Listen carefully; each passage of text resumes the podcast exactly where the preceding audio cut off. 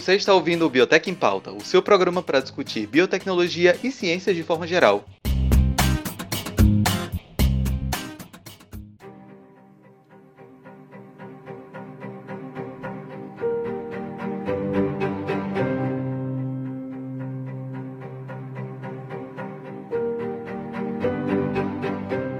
Olá, seja muito bem-vindo a mais um episódio do Biotech em Pauta, o seu podcast para discutir ciência e biotecnologia, agora se aproximando do fim da pandemia.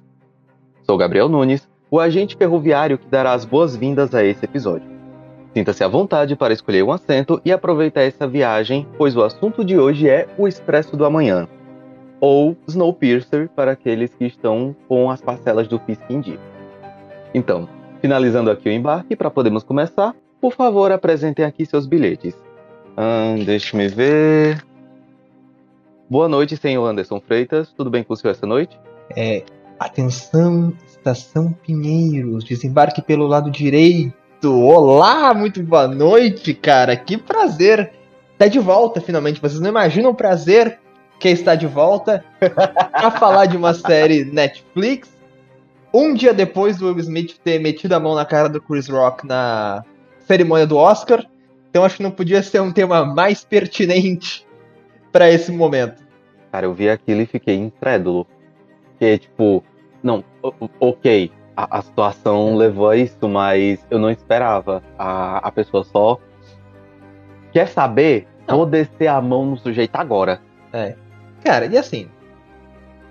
Não vou negar, assim, deve ser gostoso tomar um tapa na cara do Will Smith, dependendo do contexto.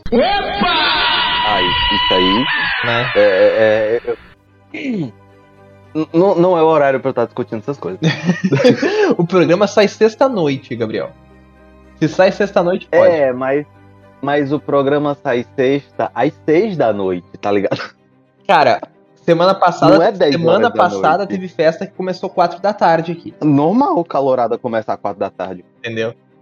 É isso. É, é bem nesse pique mesmo, né, galera? Se bem que aqui, aqui em Piracicaba a galera é muito festeira, cara. Na primeira Paulo, semana de geral, aula é tinha festas festeira. segunda, terça, quarta, quinta e sexta. E não tinha sábado e domingo. Caraca. Você tá entendendo o conceito das festas daqui? Tem festa de segunda a sexta. Aí sábado e domingo acho que eles estudam, não sei. O Pedro ligou a câmera no meio do, da gravação aqui, gente. Foi loucura do telefone, tá? Relaxa, relaxa. Maravilhoso. Bom, já que ele apareceu, né? É, não, peraí, deixa eu anunciar o moleque. Então, como eu tava dizendo, olhando aqui os bilhetes, ainda tenho que manter o personagem pelo menos até terminar a apresentação. Boa noite, senhor Pedro Oliveira. Seja muito bem-vindo. Como está essa noite? Queridos passageiros, próxima estação, Pantanal. Pantanal. Desembarque sentando na cadeira pra ouvir esse episódio. Mentira, mano! Ah, ele tava guardando essa, cara. Eu fui pesquisar a letra pra poder lembrar, porque eu tava confundindo aqui, tá? Maluco, eu perdi tudo. Eu nunca imaginei o Pedro fazendo uma referência dessa. Acontece, tudo tem um momento. E aí, queridos, tudo bom com vocês? Mais uma semana com vocês nesse podcast maravilhoso. E, cara, reação do Will Smith, a melhor de todas. Nunca erra, sempre correto. E é isso aí. Prova disso que levou a estatueta, né? De melhor ator. Com certeza. Emocionante. Pois é, né? Cara, assim, eu só o que eu tenho a dizer, o cara fez por merecer. Ele procurou. Quem procura acha, já dizia minha avó. É isso. Agora, dando início à nossa viagem com a equipe apresentada, Snowpiercer é uma distopia, disponível para quem desejar assistir na Netflix. Ou seja, é uma série de ficção futurística onde tudo dá errado. E, pelo visto, deu muito errado. Eu acho que ah, no roteiro da série as coisas deram errado, não que a série deu errado, afinal ela tá na terceira temporada. Enfim, É. vamos lá, gente. O que, que é o Expresso do Amanhã? Qual, o- da onde veio essa série?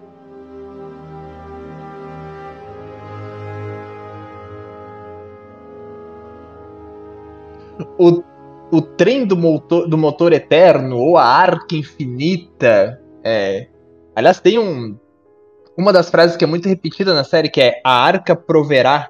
o trem proverá, que é foi um trem criado por uma por uma pessoa e agora já é spoiler já de saída aqui, criado pela Melanie Cavill, linda, maravilhosa, absurdamente espetacular, que não a Melanie Cavill tá errado, tá? E é uma forma de manter a parte da humanidade viva depois que a humanidade causou o fim do mundo.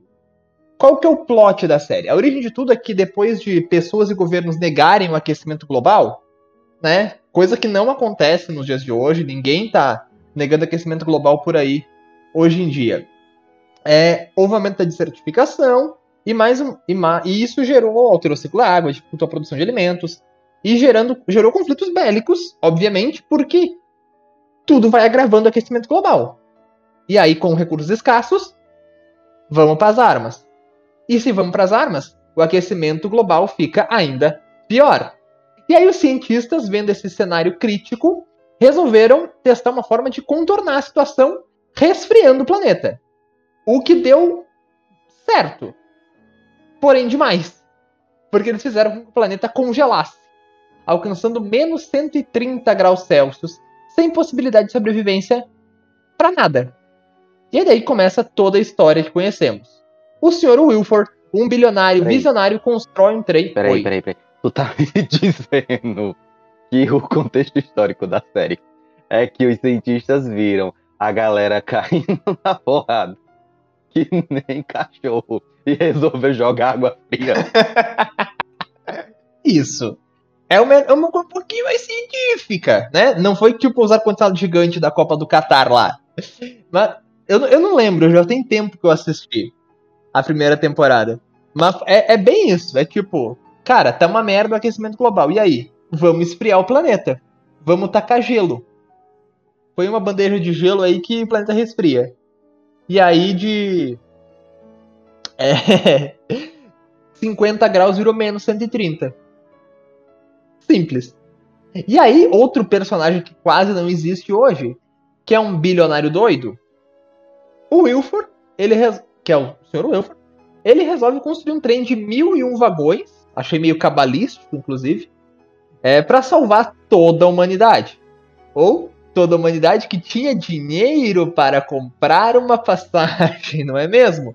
Nada diferente de todo e qualquer filme de distopia e provavelmente caso isso acontecesse na vida real também, seria a mesma coisa. É, para você que adora Snowpiercer como eu, cara, é, provavelmente se você gosta, você já deve ter chegado na terceira temporada, caso nenhuma coisa no meio do caminho tenha te desagradado tanto como já aconteceu comigo, mas eu sou teimoso e continuo assistindo. Ela fica muito boa e o Wilford, eu queria só fazer um comentário maldoso aqui, que o Wilford é a pessoa mais é, irrelevante na terceira temporada. Não faz diferença nenhuma. Ele podia o ter... Ou a Melanie? Na, o Wilford. A Melanie é maravilhosa desde a primeira temporada, passa o pano pra ela, cadelinho.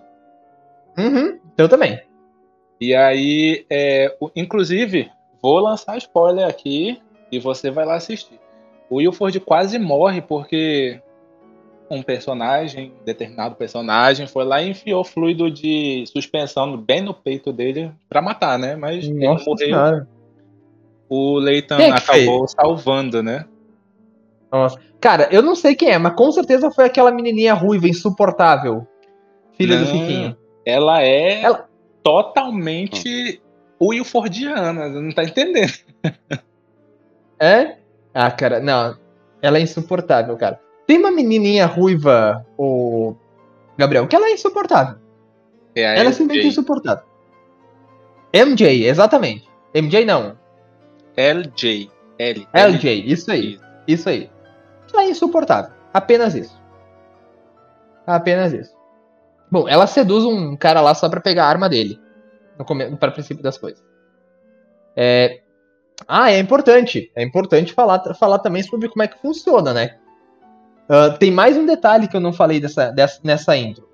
Que alguma. Obviamente as pessoas ficam putas quando descobrem que tá rolando isso. E aí. O que que rola? É a única chance de salvação, é a arca da salvação, né, Pedro?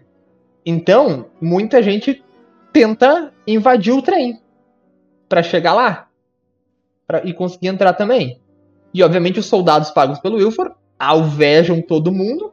Muita gente morre quando o trem vai partir, mas algumas pessoas conseguem entrar. E aí tu se forma uma luta, de, uma luta de classes dentro do trem. Então você tem a. Eles têm até uma organização. É primeira classe? Não é primeira classe, segunda classe, terceira classe. Me ajuda, Pedro. Como é que funciona? É primeira, segunda e o fundo. Fundo é o pessoal fudido que entra. Tem terceira, depois. tem terceira também, não tem? A terceira, se eu não me engano, é o fundo. É? E aí tem o fundo. O fundo. Que é a favela, o gueto, não sei explicar, tipo, é, é a parte pobre fodida do do trem. Entendeu? Só a galera mais pobre. É. É a parte que aparece gente. É a parte em que tem gente vendendo mentos, vendendo choquito e faca, faca né? Faca, cara, quem dera eles tivessem mentos. Faca sim. Quem dera eles tivessem mentos, cara. Não, maluco. É porque a última vez é porque a última vez que eu peguei trem no Rio de Janeiro, maluco, do nada aparece um sujeito vendendo, sei lá, antena, suporte para celular e faca. Tudo tem, tá ligado? Os vendedores ambulantes. Maravilhoso. Mas é, tem, tem muita, tem muita faca. Porque assim, não tem arma. Só o. Então tem uma luta social. Porque assim, luta... é, eles só recebem uma espécie espécie de ração. Inclusive, acho que a palavra que eles usam é ração. Também. Que é o que eles têm para comer. E é só isso.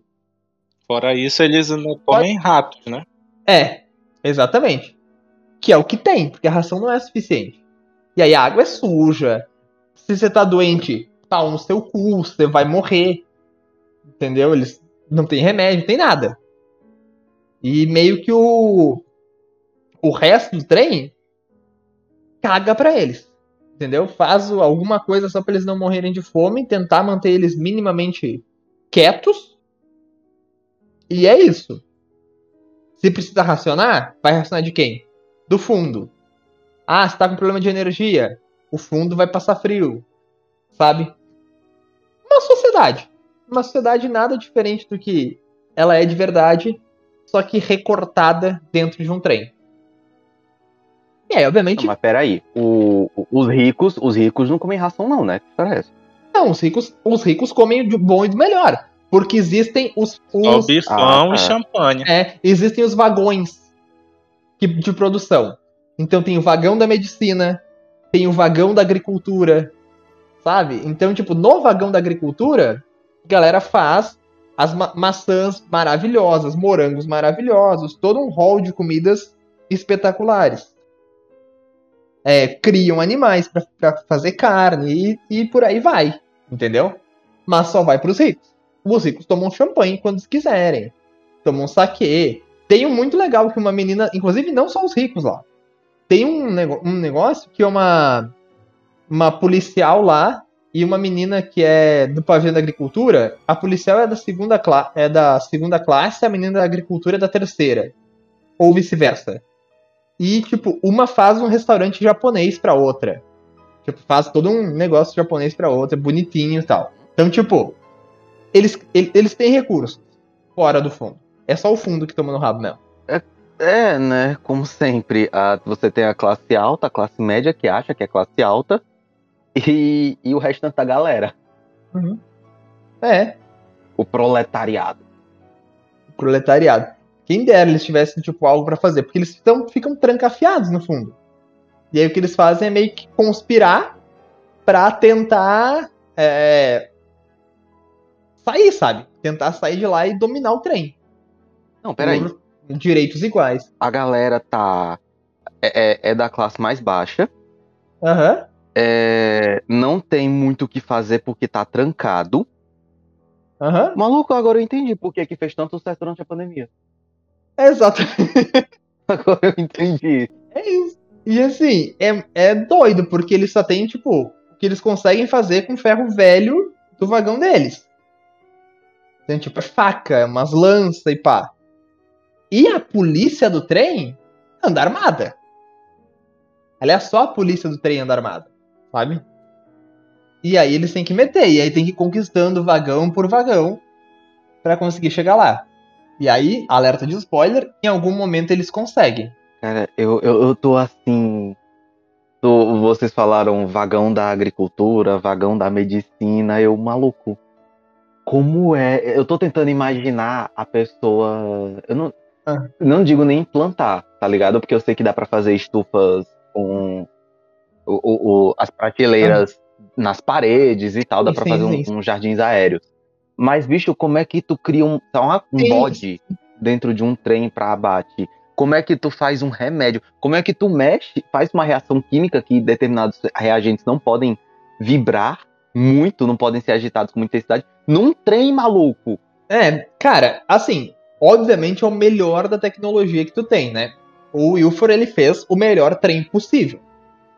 Então, tipo, tem o, os trilhos são bonitinhos, tem, tem um trilho foda, tem toda uma equipe pica de manutenção. Se precisar, pode diminuir a velocidade do trem também para fazer alguma outra reação.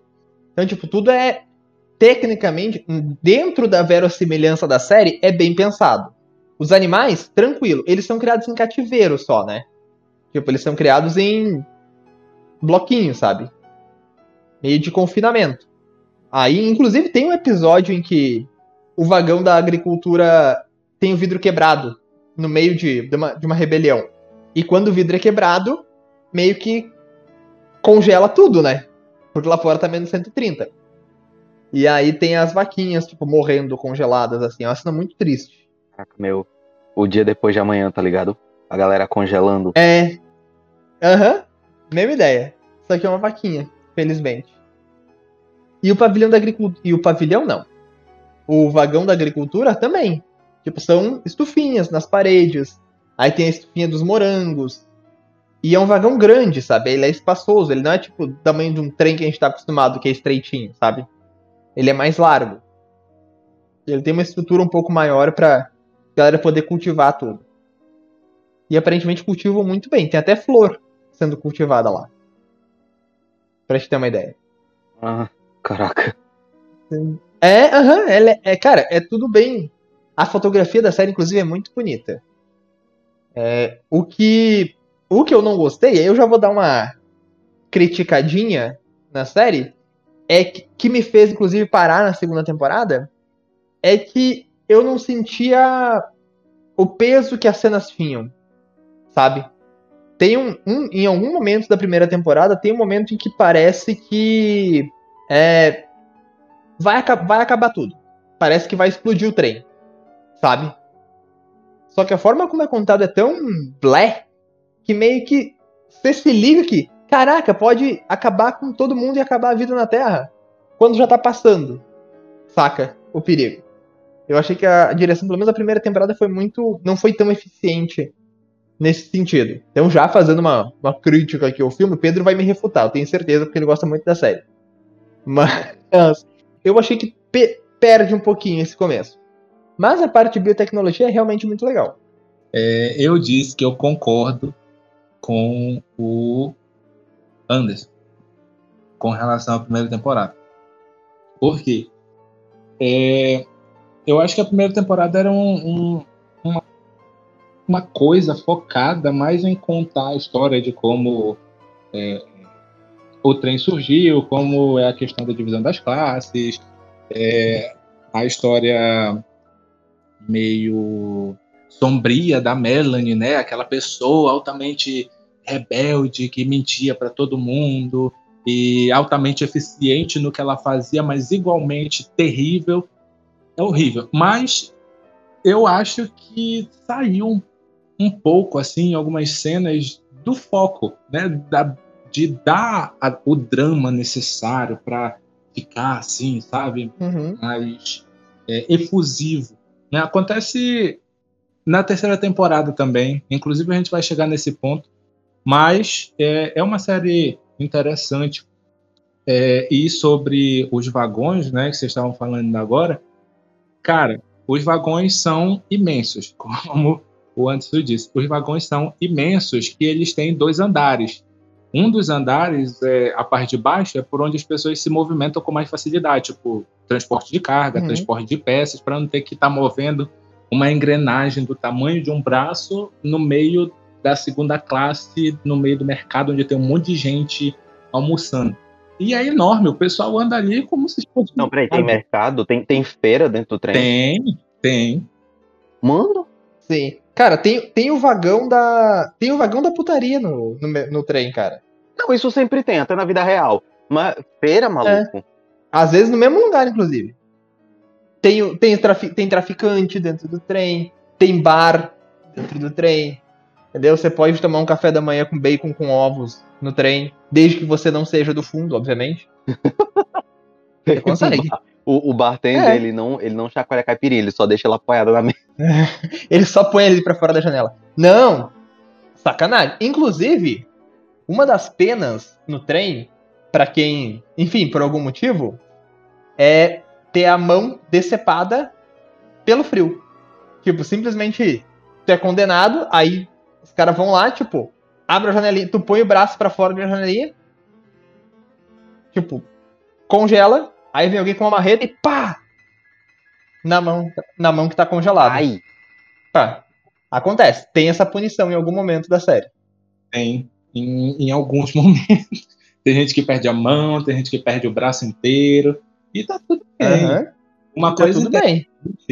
é que esses buraquinhos, né, onde põe o braço para punição, eles já estavam ali, eles não foram feitos. Ou seja, é uma coisa tão sádica que as pessoas já estavam pensando na punição antes de qualquer rebelião, porque é, teoricamente só teriam as pessoas ricas, cultas e civilizadas. E eles já tinham o bagulho ali, sabe? Uhum. É meio terrível. Um ponto O Wilfer é um visionário, cara. Interessa, pois é, ele, ele pegou só a nata da elite, mas ele já esperava a revolta. Ele sabe que a galera é tudo cuzona, cara. Tanto que a, a pessoa mais cuzona não é do fundo, é a LJ. E a família da LJ também, que é bando uns arrombados também. O pai e a mãe dela são tudo cuzão. que morrem. E é uma cena muito É. satisfatória. Nossa. Mas eles demoram a morrer, né? Porque até onde eu assisti, eles não tinham Sim. morrido ainda. É. E depois Eles ela, ainda, enchem muito. Oi? depois ela ainda sobra pra atormentar a vida. É. E assim, eu, eu, eu acho que a LJ tem uma tensão sexual com o Lighton também.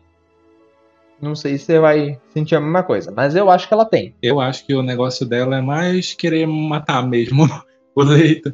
Tanto que é, na terceira. É. na- no final da segunda temporada. Mas aí que tá, você pode ter tensão sexual com alguém que você quer matar. É, mas eu acho que não é. Na ficção não é uma, não é uma coisa muito. A viúva negra tá aí pra provar o quê? Exatamente. É, aliás, outra série, nada a ver. Vocês assistiram Tribes of Europa? Não. Não? Cara, Tribes of Europa tem uma cena que da, da vilãzona lá que ela chega assim no cara. Tipo, ela tem uns. é, ela é uma poderosa da nova sociedade que chegou. Aliás, Tribes of Europa é uma ótima série pra gente falar aqui também. É, e ela tem os escravos dela. Que ela faz várias coisas, incluindo transar com eles. Aí ela simplesmente tira a roupa, sobe em cima dele, pega uma carambite, sabe? Eita, bati no microfone. Ela pega uma carambite, coloca na garganta do cara e fala: Se tu gozar antes de mim, eu te mato. Sem pressão, né? Sem pressão. Zero pressão. Eu Acho, acho, que é o tipo funcionaria. que a LJ faz com o marido dela na terceira temporada. Não aparece, mas é horrível. Cara, Com quem que ela casa? Com aquele. Cara, como é que chama? Aquele guardinha que sempre vivia com. Ah, aham, É aham. O policial agente secreto. Isso, Tá. Que foi quem ela seduziu pra ter uma arma, inclusive. isso. Que eu Aí- falei lá, lá atrás. Lembra? Eles meio que Isso. começam a se gostar. Só que a LJ prioriza mais é, apoiar o Wilford de trazer ele de volta pro comando do trem do que o próprio marido. E aí eu até tava achando que a LJ tinha mudado, virado uma pessoa de bem, até ela ameaçar semana Aham. passada o marido dela. De cortar as bolas dele. Detalhes. Porque ele tava meio que questionando o que ela tava fazendo por baixo dos panos, sabe? Uhum. É. Faz sentido, você tem um ponto aqui. Mas a. Cara, a, a série é bem isso, sabe? Parece que você nunca sabe direito quem são as pessoas. E a- até onde eu assisti, a maior, Wilfordette, era a, a outra menina que trabalhava com a Melanie na, na recepção. Nossa, eu esqueci o nome dela. É... Ruth. Entendeu? Ruth, exatamente. Ruth, pro nosso público brasileiro. A Ruth, porque assim, a Mela, assim, tem um, um plot twist aí que eu acho que, como a gente já começou dando spoiler, é, não é tão sabido. O Wilfor, na verdade, não tá no trem. Como todo mundo acha que tá. E quem comanda se passando pelo Wilfor é a Melanie. Que é da recepção, da hospitalidade. E é ela e a Ruth que comandam isso. Só que nem a Ruth sabe que, que é a Melanie que tá comandando. E aí depois que a gente vai acabar descobrindo e que ela vai acabar sendo deposta.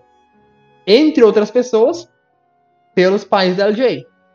Que são Wilfordettes loucos. E aí a Melanie também vai ser condenada por essa traição a morrer congelada. Só que ela não morre, porque ela é maravilhosa. Mas enfim, esse é o plot maravilhoso. Aliás, tu, por que, que o Wilford foi pro outro trem, Pedro? Cara, se eu Qual não foi me engano, ele... Outro trem? Aham, esse é o plot twist do final da primeira temporada. Tem dois? No final da primeira temporada, a gente descobre que tem um segundo trem. E esse segundo Hã? trem, aham, ele acaba se conectando ao primeiro. E feito isso, Eles a gente descobre. Não. Ele meio que acopla mesmo. Ah. No segundo. E aí se descobre que no outro trem tá o Wilford de verdade e a filha da Melanie. Não, peraí. Ele acopla. Na, na verdade, o, o, o trem do, da série acopla nele, né? Porque se for para ele acoplar no trem, ele vai conectar nos fundos. Sim, ele conecta nos fundos. Hã? Aham. Ele vai direto pros pobres. Porra é essa? É político agora? é tipo... Falar primeiro com os pobres? É tipo isso. Porque a intenção do Wilford é realmente chegar como salvador da pátria. O salvador da tirania da Melanie. Que se passava por ele. Então tem galera que curte o Wilford ainda. A primeira classe inteira. É, também. E o pessoal da segunda também. É um povo assim, sabe? É pobre que uhum. vive apoiando. É igual aí todo do fulano lá. Né? Que é. sofre, sofre, sofre, é. mas tá apoiando, né? Vai entender. É, é a galera que ganha 3 mil da prefeitura e acha que é elite representada ali. É, é a galera que é. Que, que vota em, em, militarista, que é, recebe 2 e 3 mil por mês e acha que é classe alta. Enfim, não quero Exatamente. dar shade, mas já dando, porque é ano de eleição. Aliás, conveniente, é ano de eleição. Então a série é sobre um velho querendo se candidatar. pra depor uma mulher, inclusive. Caraca, eu tô aqui. Que só tá, que só tá lá por causa do nome de outro cara. Nada ah. mais justo, né? Porque primeiro. Não, mas é tudo, é tudo completamente ficcional, tá? Não estamos falando, não. não. estamos dando shades, não estamos falando indiretamente sobre a nossa realidade. Estamos apenas comentando uma série de ficção, né? Uhum. Beleza. Antes da gente ser, sei lá, caçado pela polícia, qualquer coisa, né? Ainda falando sobre ficção, vocês falaram muito sobre as mudanças climáticas e todo o rolê que teve para mudar o planeta e preparar o trem para isso. E, cara, isso tem muito cara de, de geoengenharia. Tem uma relação com a série e tudo isso? Vai, Pedro, brilha. então, cara, é... vamos pegar o conceito de geoengenharia, que é basicamente utilizar conhecimentos científicos de áreas afins no geral, como biotecnologia, como uh, engenharias é, voltadas mais para o DNA, tipo engenharia genética, e outras áreas de ciências uh, relacionadas e associar com as engenharias. Tudo isso para modificar o clima do planeta. Tipo, é, vamos mudar os efeitos, vamos desenvolver uma, uma forma de é, retroceder os efeitos do do, do efeito estufa, por exemplo. Isso é a nível global, sabe? A gente tem outras, outras formas, outras políticas, tipo é, diminuição da emissão de gases poluentes, tipo gás carbônico. Só que tudo isso depende de governos, de pessoas, que pode dar certo numa determinada região, mas pode não dar certo na outra. É, e isso nem é totalmente dependente da vontade das pessoas. A geoengenharia vai tornar, em tese, isso possível através dessa associação das ciências com as engenharias a nível global. Então, não depende de mais nada a não ser da capacidade dos cientistas que operam os mecanismos para a diminuição da alteração climática, digamos assim, do planeta inteiro e dos próprios mecanismos, né, das, das é, máquinas, dos, das metodologias, enfim.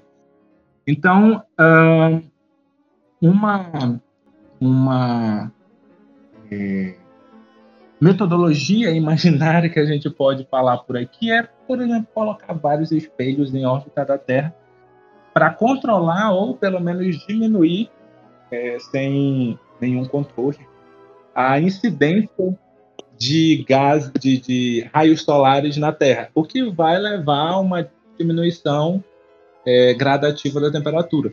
Então, isso vai afetar o planeta inteiro, independentemente de você estar tá andando com o seu carro, gastando gasolina aí de 10 reais para poluir muito a atmosfera. A gente pode morrer é, sufocado de tanto gás carbônico? Pode, mas a gente não morreria de calor. Então, né?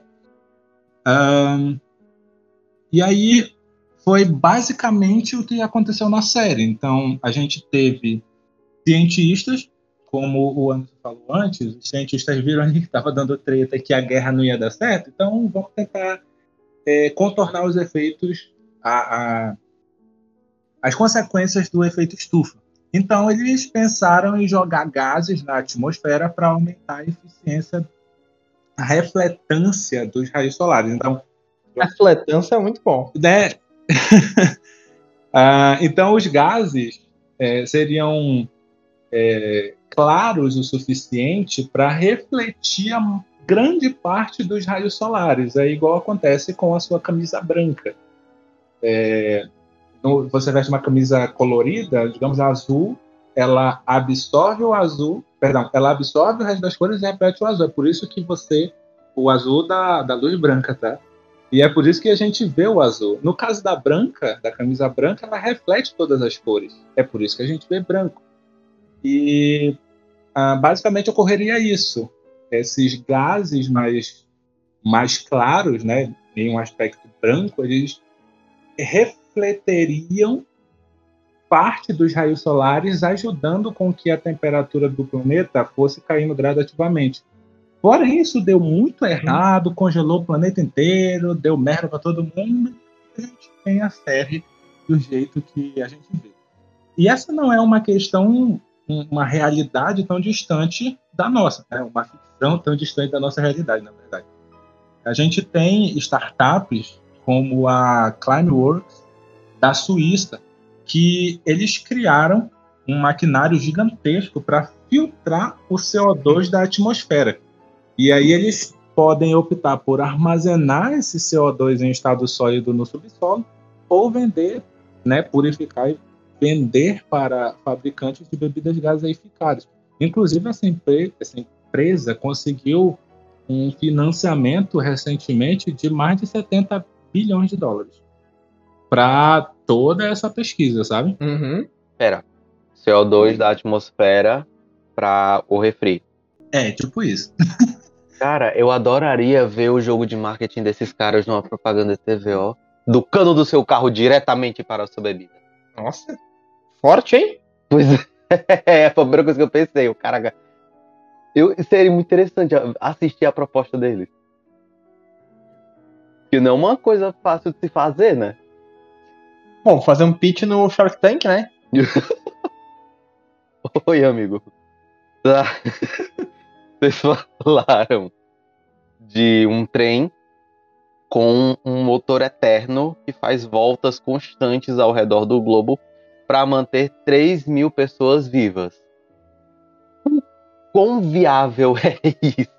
Cara, tendo uma primeira ideia, porque a teoria do motor perpétuo é que tem um mecanismo que recebe o estímulo inicial E aí depois ela vai realizando o trabalho e com o próprio movimento pode gerar energia para esse trabalho continuar.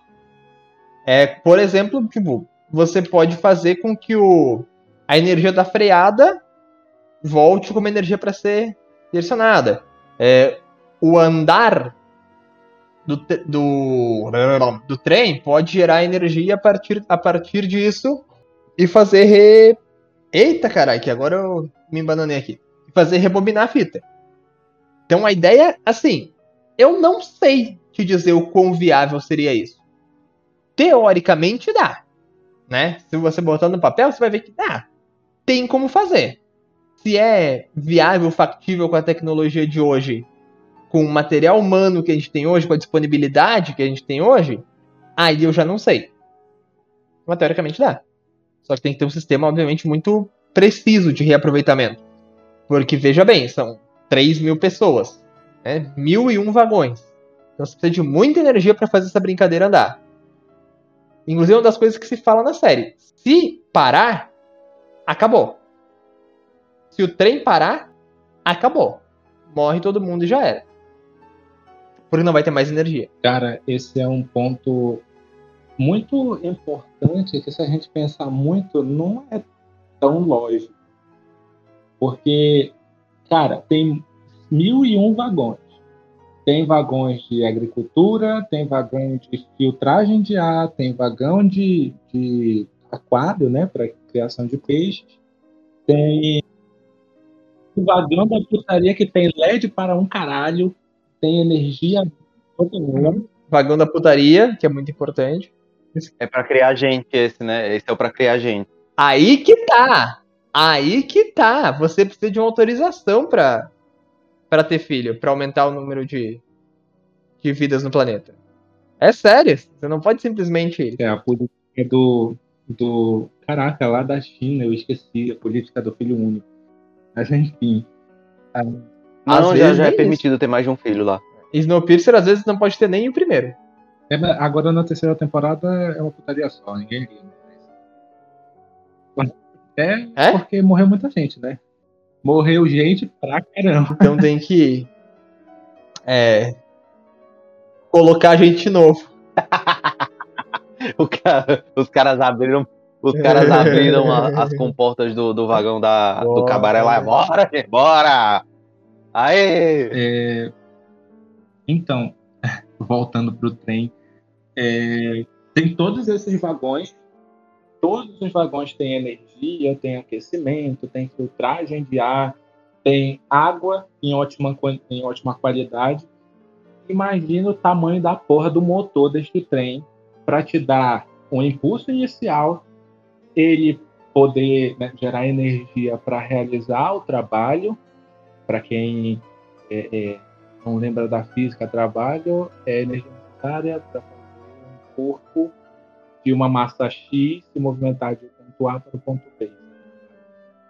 E aí ele realiza o trabalho movimentando o trem ao mesmo tempo que ele gera energia para satisfa é, satisfazer. Nossa, isso ficou tão sexual. Depois de falar do vagão leito horrível. Mas. essa palavra aqui. É, para suprir necessidades do trem inteiro e essa mesma energia gerada pelo trabalho que o trem faz a partir daquele impulso inicial gera energia para que ele realize o trabalho e a partir do trabalho gera energia. Então, é uma quantidade absurda de energia que, que nem o, o, o Anderson falou, é, se o trem para, se os mil e um vagões param, cara, o peteleco que tinha que dar nesse motor para ele voltar a funcionar era um absurdo de energia. Tanto que tem uma parte, eu acho que é na segunda temporada, que eles vão subir uma colina. E essa é uma parte muito temida, porque o trem pode chegar lá em cima e não tem força para subir. Então ele volta e para. E aí é, morreria todo mundo. Uh, mas quando a gente pensa em menos vagões, isso acontece no início, no final da, da, segunda temporada, que separa né, o trem em dois, fica a maior quantidade de vagões com o Ilford e, se eu não me engano, sete vagões com o Leighton e algumas outras pessoas do círculo de confiança dele. É, e aí o, esse, É. esses sete vagões conseguem parar e depois continuar a viagem, mas aí não são mil e seis vagões, um atrás do outro. Inclusive as imagens são maravilhosas, tipo o trem passando aqui, uma carta de vagão lá atrás. É muito firme. Teve uma frase que o Anderson falou que eu adorei, que é o trem não pode parar, porque se o trem parar, todo mundo morre, alguma coisa assim que ele falou, que remete muito à, à visão que a galera tinha sobre trens no século XIX. Eles eram um símbolo do progresso, o progresso não pode parar. Uhum. Tive essa pequena viagem histórica aqui. Mas tá, teve um, um, um rolê de gases tóxicos também, né, pelo que disseram aqui. Opa, acho que o Pedro comentou. É, esse aí é a terceira temporada, foi onde eu não assisti já. Maria alerta de spoiler duplo, que é pros ouvintes e pro Anderson. Aham. Cara, esse rolê dos gases tóxicos foi muita onda. Primeiro que. é, Não, peraí, peraí.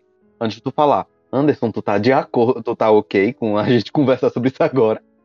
Pô, vai na fé. Ok, é porque tem gente que se incomoda muito com spoiler e tal, eu eu não ia querer o Anderson sair no puto da gravação. Sucesso. Relaxa. Cara, eu não, eu não sei nem se eu vou voltar pra assistir a série. Eu realmente parei na segunda, por vontade própria. Então eu tô muito de boa. Muito de boa mesmo. Pode ficar em paz. Ok. Cara, esse, essa questão de abandonar a série na metade aconteceu bastante. Né? Abrindo um parêntese gigantesco aqui, Ah. aconteceu comigo em The Walking Dead. Eu passei muitos meses sem assistir. Eu assisti quatro temporadas assim, direto, uma atrás da outra. E aí eu parei. Aí eu voltei, fui até a sétima, Aham. parei de novo. Aí, enfim, tem 11 temporadas e eu tô suave. E outra extremamente cansativa foi Aham. o 100. Nossa, meu Deus, não, tá, não, não aguentava mais ver a classe fazendo merda e depois sendo perdoado por todo mundo, salvando o mundo. Aí a gente fica, gosta, não gosta, mata essa porra. Ah, Hundred eu não tive paciência, não. Quer dizer, eu consegui. Eu tenho orgulho de falar que eu consegui assistir até o final. Inclusive o final foi Uhum. emocionante, foi, foi satisfatório. Mas enfim, é, o rolê da terceira temporada é que o Leighton Hum. sai do trem com a a menina namoradinha dele, que ele, ele ficava com ela no fundo, e aí ele gosta dela, enfim, eu esqueci o nome dela. Mas eles saem para resolver alguma coisa do mecanismo que eles que a Melanie no final da segunda temporada conseguiu reativar para que eles pudessem ter informações climáticas ao redor do planeta e poder acompanhar mais de perto as, Uhum. as, as melhoras, digamos assim, a diminuição da, Uhum. o aumento, na verdade, da temperatura. E aí, é, ela ficou para fora, como quem assistiu a segunda temporada viu, ela ficou para fora, o Wilford deixou ela. Uhum. E aí eles voltaram para resolver alguma coisa desse mecanismo. Depois de um tempo, né, o Leighton desceu com o namoradinho da Melanie, que eu esqueci o nome dele também, e essa menina. E aí, lá para fora, o Leighton encontra um- o que parece ser um, uma sala perto de uma usina nuclear, né, de um reator nuclear, e lá ele encontra uma pessoa. Essa pessoa é a Asha. E aí ele, a Asha ficou sete anos sozinha lá fora. Graças ao calor que era é, vinha do, do reator, ela conseguiu sobreviver. Inclusive tinha outras pessoas com ela, mas todos morreram. E aí é, ele, ela vai pro trem com o Leighton. E aí ela fica ali e tal, meio desconfiada, mas também sete anos vivendo sozinha é foda. Uhum. Aí, é, graças ao Wilford, inclusive, eu disse que o Wilford é irrelevante para a série inteira, exceto com um motivo, que foi ele que descobriu que o Leighton estava tendo uma neurose das cabeças lá, é, falando para todo mundo que tinha o tal do novo Éden, que a temperatura tinha aumentado, que dava para sair do trem. Fonte foi Uhum. na minha cabeça, no sentido literal. E aí ela Fonte Arial. Isso.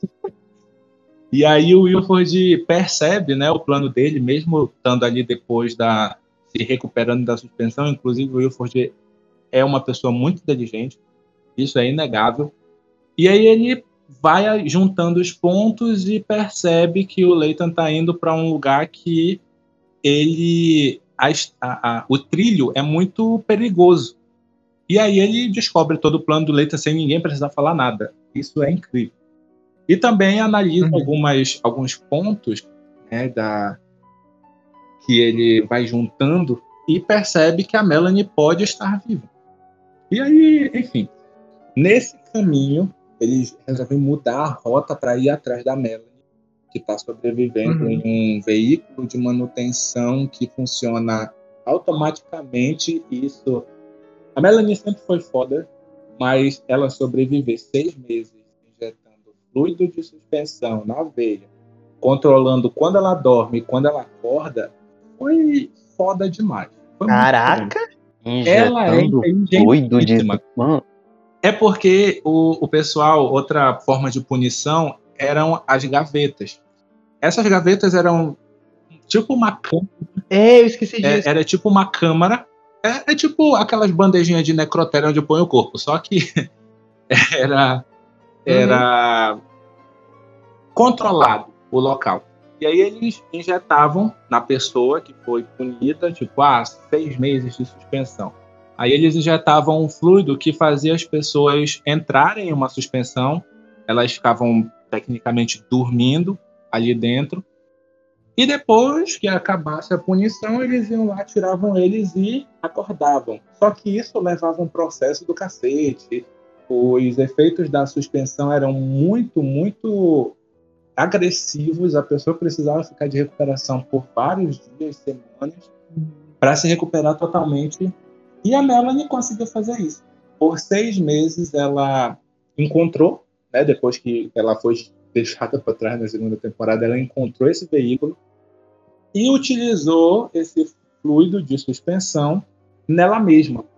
Só que ela montou um mecanismo dentro desse veículo para que ela não ficasse dormindo por um tempo indeterminado. Então ela injetava o fluido de suspensão e a partir desse mecanismo, ela era acordada uhum. automaticamente para poder é, continuar ali tentando sobreviver.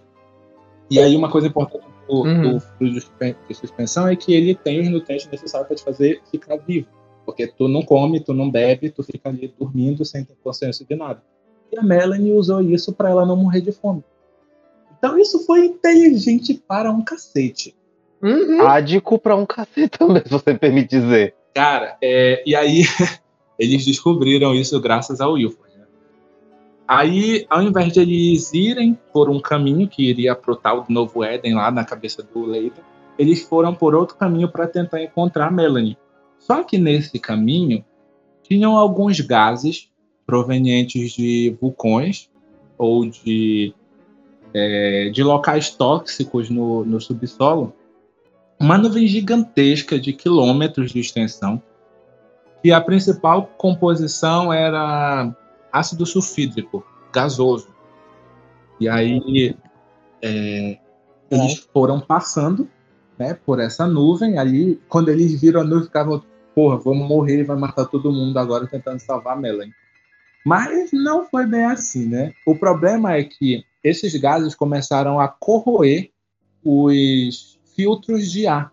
Então o gás não estava sendo filtrado. A ideia inicial deles era vamos usar os filtros de ar para filtrar o ar e ninguém morrer.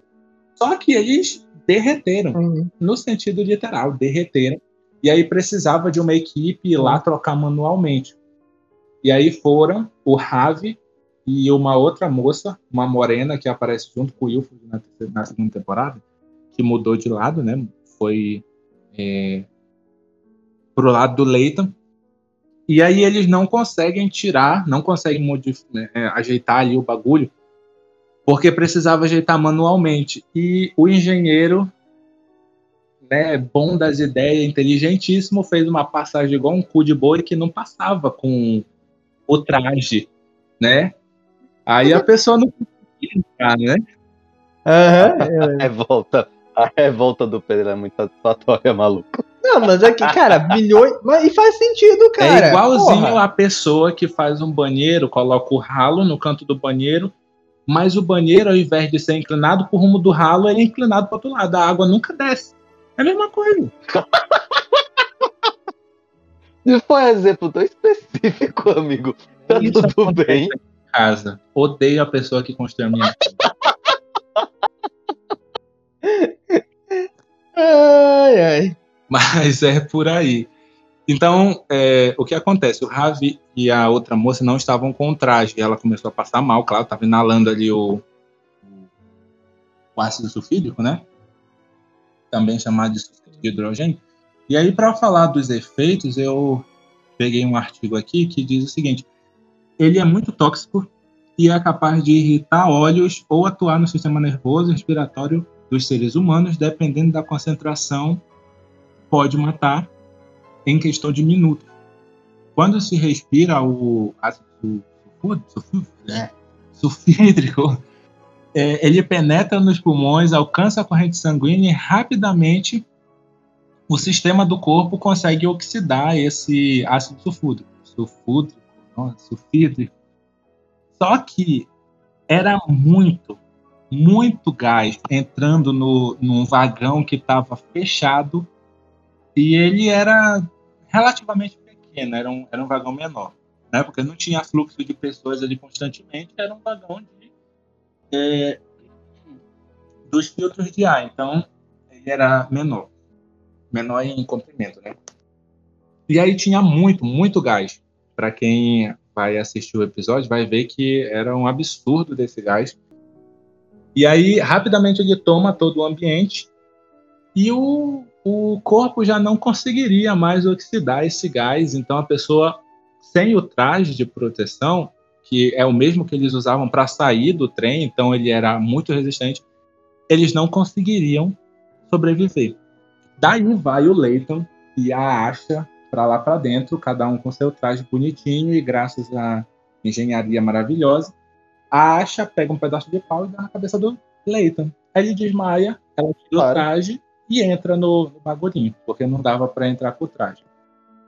Ah, e aí, em decorrência dessa quantidade de ácido sulfídrico, o corpo já não conseguia mais fazer a oxidação desse composto. Então, é, os efeitos que a gente vai a- analisando lá, é, ela vai perdendo algumas habilidades, tipo se mover com muita clareza, ela vai tendo dificuldade.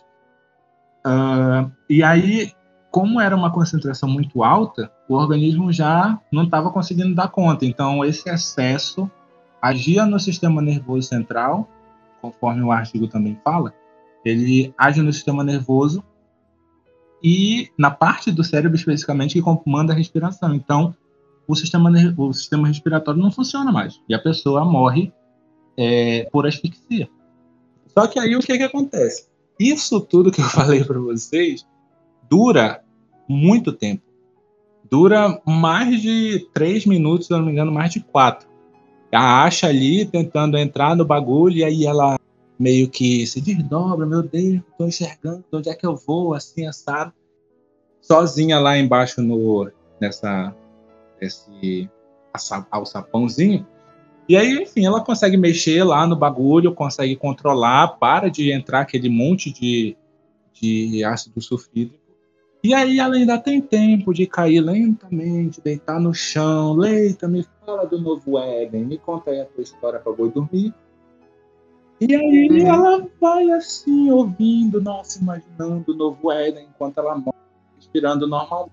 Tocando aquela musiquinha bonitinha. É isso, foi, foi uma, uma cena muito mal feita, na minha opinião, porque pô, a gente lê o artigo, vê os, os efeitos do, do gás, e uma pessoa não ia conseguir sobreviver por muito tempo. Quem assistiu o episódio vai se ligar.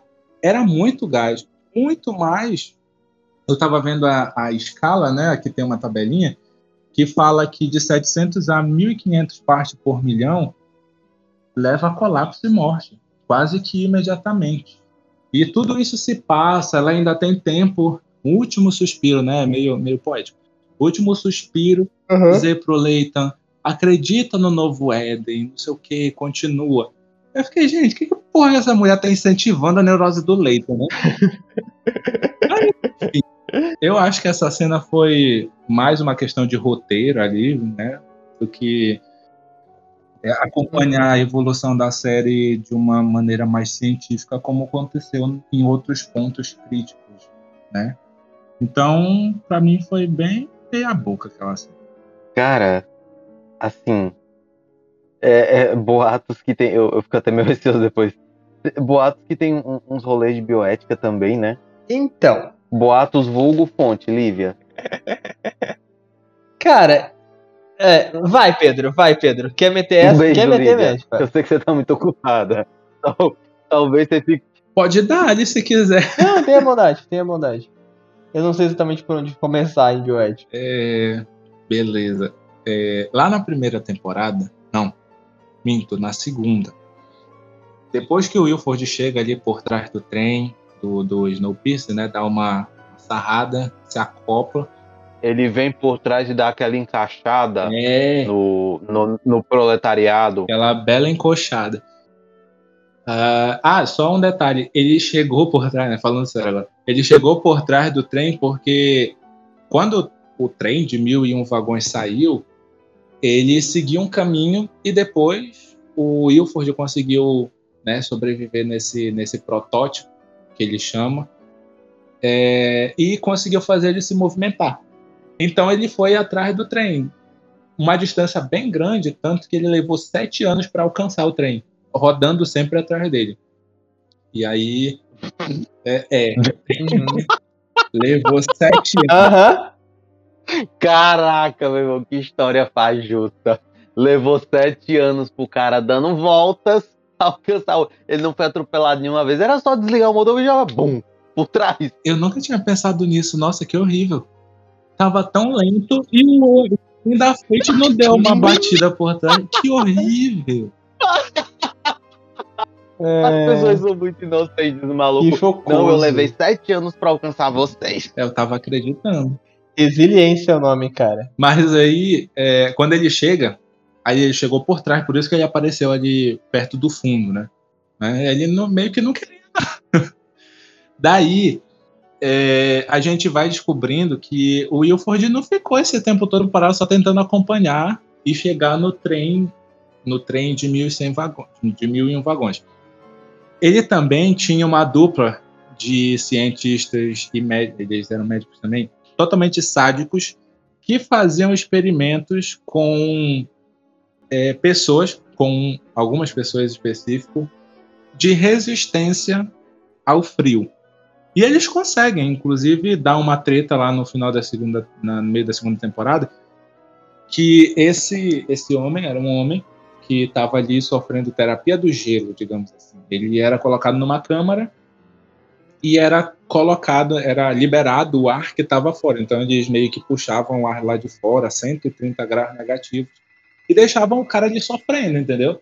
Depois eles tiravam ele de lá, tratavam com uma medicação específica, ele melhorava, botava ele lá de novo. E aí ele foi se acostumando. É, não sei como, mas ele foi se acostumando. O importante é que ele é. Só o derrame, né? Quando for, quando for ver, o cara tá aguentado a cara mole. O quente o frio. Aí, é, esse era o primeiro ponto, né? E ele deu um problema lá pro pessoal, lutou com eles em cima do trem, maravilhosamente, depois mataram ele e é isso aí. Aí chega na parte mais é, tenebrosa, digamos assim. É, um dos cientistas era um homem e uma mulher, o homem morre, eu não lembro qual a circunstância que ele morre, mas ele morre. E aí essa mulher fica no trem o Leighton toma, o- toma o poder ali do, do comando do trem, etc. E a menina fica trabalhando. Só que ela continua conduzindo as, as pesquisas dela dessas de resistência ao frio, mesmo o Leighton não aprovando e proibindo. Aí, nesse episódio que eu contei para vocês, que separa o trem, sete vagões com Leighton, o resto com Milford, a Zara, que era a meninazinha que o Leighton era afim, que era do fundo, depois, enfim, evoluiu na vida, foi para terceira classe, segunda classe. E é isso. Aí ela ficou grávida do Leighton. E o, o Wilford inventou que ia fazer a mesma terapia do gelo na filha deles. enquanto ela estava na barriga da Zaura. Isso foi um horror. Aí se vocês perguntam por que, que ele fez isso, foi para gerar uma outra pessoa resistente ao frio? Não, foi para afetar o Leighton de alguma forma. Então, totalmente terrível, né? A pessoa não tinha nem nascido ainda e já estava ali testando. É, inclusive, não né? pode, não, não pode, não pode nem ser considerado teste desse jeito. É só tortura mesmo. E a menina nasceu. Maravilhosa. Como é. Jesus. Pera, teve. A, a criança nasceu. Aparece a criança na série. Resistente ao frio. Sim, ela nasceu muito bom. Ah, mas ela tá dentro do, do, do trem. Ela não foi testada no frio ainda. Porque o Leighton voltou, aí descobriu toda a onda do Ilford. Enfim, protege a filha de todo jeito. Ah, tá. Maluco, a quarta temporada vai ser crossover com Game of Thrones, né? A criança é o rei da noite. Porque eu não consigo pensar em outra forma, mano. Bicho, é, sem menos 130. Zero, a água congela. 70% do corpo humano é água. Mais 70, né? Bicho, como, como é que esse ser humano realmente em que universidade essa equipe de cientistas do Wilford se formou uhum. mesmo? Pra, pra gente nunca ir lá. Ah, então. eu tenho meus, eu tenho meus palpites, mas se eu falar aqui eu posso ser processado. Então eu vou me condicionar a não falar nada. Mas você sabe, você que tá aí ouvindo, é exatamente essa aí que você pensou. Essas aí, inclusive. Dependendo do estado que você tá. Caraca, agora que eu me liguei, qual é? é? Essa mesmo. É essa mesmo. Essa mesmo. Então, pois é. Mano. Então, o que dizer sobre isso? Ai, Jesus. Galera, eu não sei mais o que dizer. É. A, apesar de algumas extrapolâncias científicas, a trama política me chamou a atenção. Esse é um ponto bem interessante, porque se a gente pensar no lado político, a gente teria só as pessoas né, ricas que tinham o ticket para entrar no trem. E aí, por, um, por uma decisão da Melanie, ela acabou abrindo as portas, outras pessoas entraram, incluindo o pessoal do fundo. E aí, é, uhum. a gente analisa que não importa onde o ser humano está, ele pode ir colonizar Marte, ele pode colonizar outro planeta fora do sistema solar, ele vai sempre ser humano. E a gente sempre vai ter as mesmas questões políticas, sociopolíticas, em qualquer lugar que a gente vá a gente pode ir para Marte, a gente ainda vai ter ricos que ganham o seu, o seu dinheiro, né, em cima do trabalho dos pobres e os pobres que trabalham incessantemente para alimentar a riqueza dos ricos. Isso é muito interessante. Inclusive, essa é, traz uma questão na terceira temporada que é o Leighton sempre se mostrou aquela pessoa que estava preocupada em dar é, uma uma situação de equidade, de igualdade entre as classes ali, todo mundo podendo fazer tudo, podendo se alimentar da mesma forma, etc. Mas na terceira temporada ele tomou uma atitude que me deixou muito analisando que isso ocorre em qualquer cenário. Né? O Leighton é meio que o, o. Caraca, Karl Marx, como é o nome daquilo? Comunista. Ele é meio que comunista, só que quando alguém atrapalha os planos dele, que ele acha correto, ele age como uma pessoa que quer reprimir.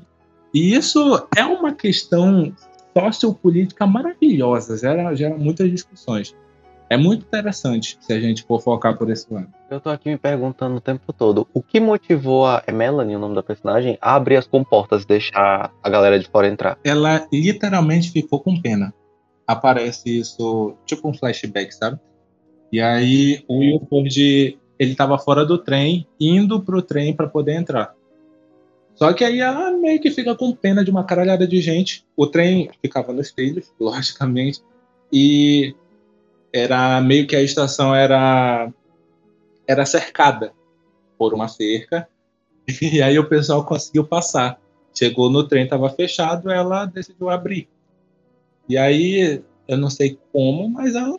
É uma marzinha, pô. É, é, ela, nesse, nesse meio dessa confusão aí, ela acabou esquecendo a filha, a filha ficou com o Ilford, ela saiu andando com o trem e tudo certo. depois a gente descobre que a filha dela É, porque eu tenho um lado muito teórico de conspiração muito forte. Aí eu já tava logo pensando que tinha algum outro motivo por trás, além de só pena. Não, é. Dá pra. Fica bem explícito isso no, nesse episódio que eu, tô, que eu tô falando. Foi mais uma questão de, tipo, pô, tem gente que morrer. Isso. Ah, foi o lado mais humano. Saquei. Este foi o Biotech em Pauta. Em nome de toda a equipe, eu agradeço imensamente a sua audiência. Agradeço imensamente. Pensei que você ia começar uma oração, cara. Em nome do Pai. Do... Eu achei que você ia começar uma oração, como em nome do Pai, do Filho. Não, eu começo a cuspir sangue se eu tentar orar. É a mesma coisa que acontece dentro da igreja. Eu eu pego fogo se eu tentar entrar numa igreja. Justo. Justo. em nome de toda a equipe, eu agradeço a sua audiência. E agradeço também ao Anderson e ao Pedro por essa conversa ótima. É nóis, cachorro. Vamos pra Me cima. pouparam um- um- várias pesquisas no YouTube. Agora eu sei que eu vou ter que assistir essa série, porque eu gosto de dramas políticas. E Vem com nós. siga nossa página no Instagram e no Twitter, ambas arroba Biotech em Pauta. Assim você fica atento às novidades, quando saem posts, quando saem novidades no nosso blog, quando saem os episódios novos. E também interage conosco pelos stories, manda dicas, sugestões, críticas, reclamações. A caixa de, aberta, a caixa de reclamações está sempre aberta. Tem o senhor Milton lá do setor de reclamações para ver a reclamação de vocês. É verdade. E aí, fiquem bem, fiquem em casa, fiquem com a gente, galerinha. Um beijo pra vocês, até a próxima semana. Um beijo no seu sorriso e até a próxima. Valeu! Tchau, galera. E cuidado com o frio de menos 130, tá?